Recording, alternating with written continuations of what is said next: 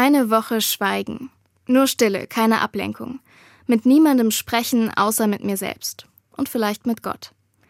Weil ich das schon immer mal ausprobieren wollte, verbringe ich eine Woche schweigend im Kloster.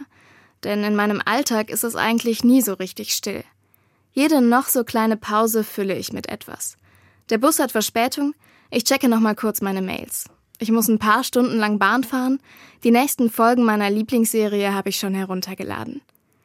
Ich habe mir immer vorgestellt, dass es bestimmt erholsam sein muss, wenn mal alle Ablenkungen wegfallen. Aber als es dann soweit ist, überfordert mich diese Stille erstmal. Den eigenen Gedanken und Gefühlen nicht mehr ausweichen zu können, das ist überhaupt nicht entspannt, sondern richtig anstrengend. Ich brauche Zeit, mich an das Ganze zu gewöhnen.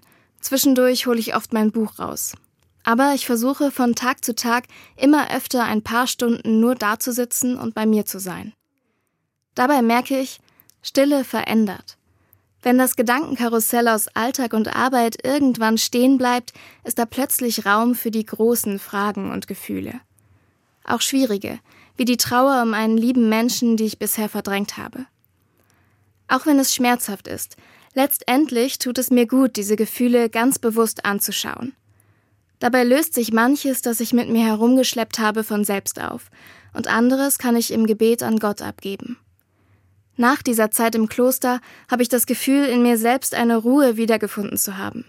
Ich bin aufmerksamer für mich und meine Bedürfnisse. Das ist ein gutes Gefühl. Ob ich deshalb noch mal eine Woche schweigen werde, weiß ich nicht. Aber die nächste Bahnfahrt, die verbringe ich mit mir selbst. Kein Buch und keine Serie. Nur ich und meine Gedanken.